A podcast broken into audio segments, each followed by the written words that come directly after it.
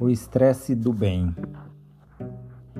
Assim acontece para que fique comprovado que a fé que vocês têm é genuína e resultará em louvor, glória e honra. 1 Pedro 1, versículo 7. O ipê amarelo é a árvore símbolo do Brasil e floresce com tempo seco e frio. Para que suas flores venham fortes, as árvores precisam flertar a morte. É dessa experiência do flagelo frente ao clima que se transforma em belíssima árvore. No caso dos ipês, não há dúvida, sem estresse não há vida. É assim com a sua fé, que pode florescer nos ambientes mais sombrios. O estresse do bem também pode ser visto a partir da formação do carvão e do diamante.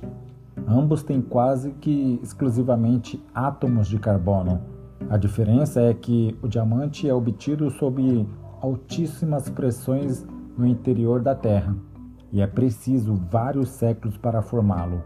O carvão surge da decomposição de folhas e árvores num tempo bem inferior ao do diamante.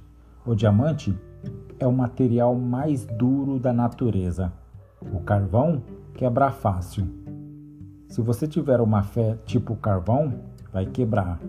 Mas se optar por se render à pressão que Deus lhe permite passar, né?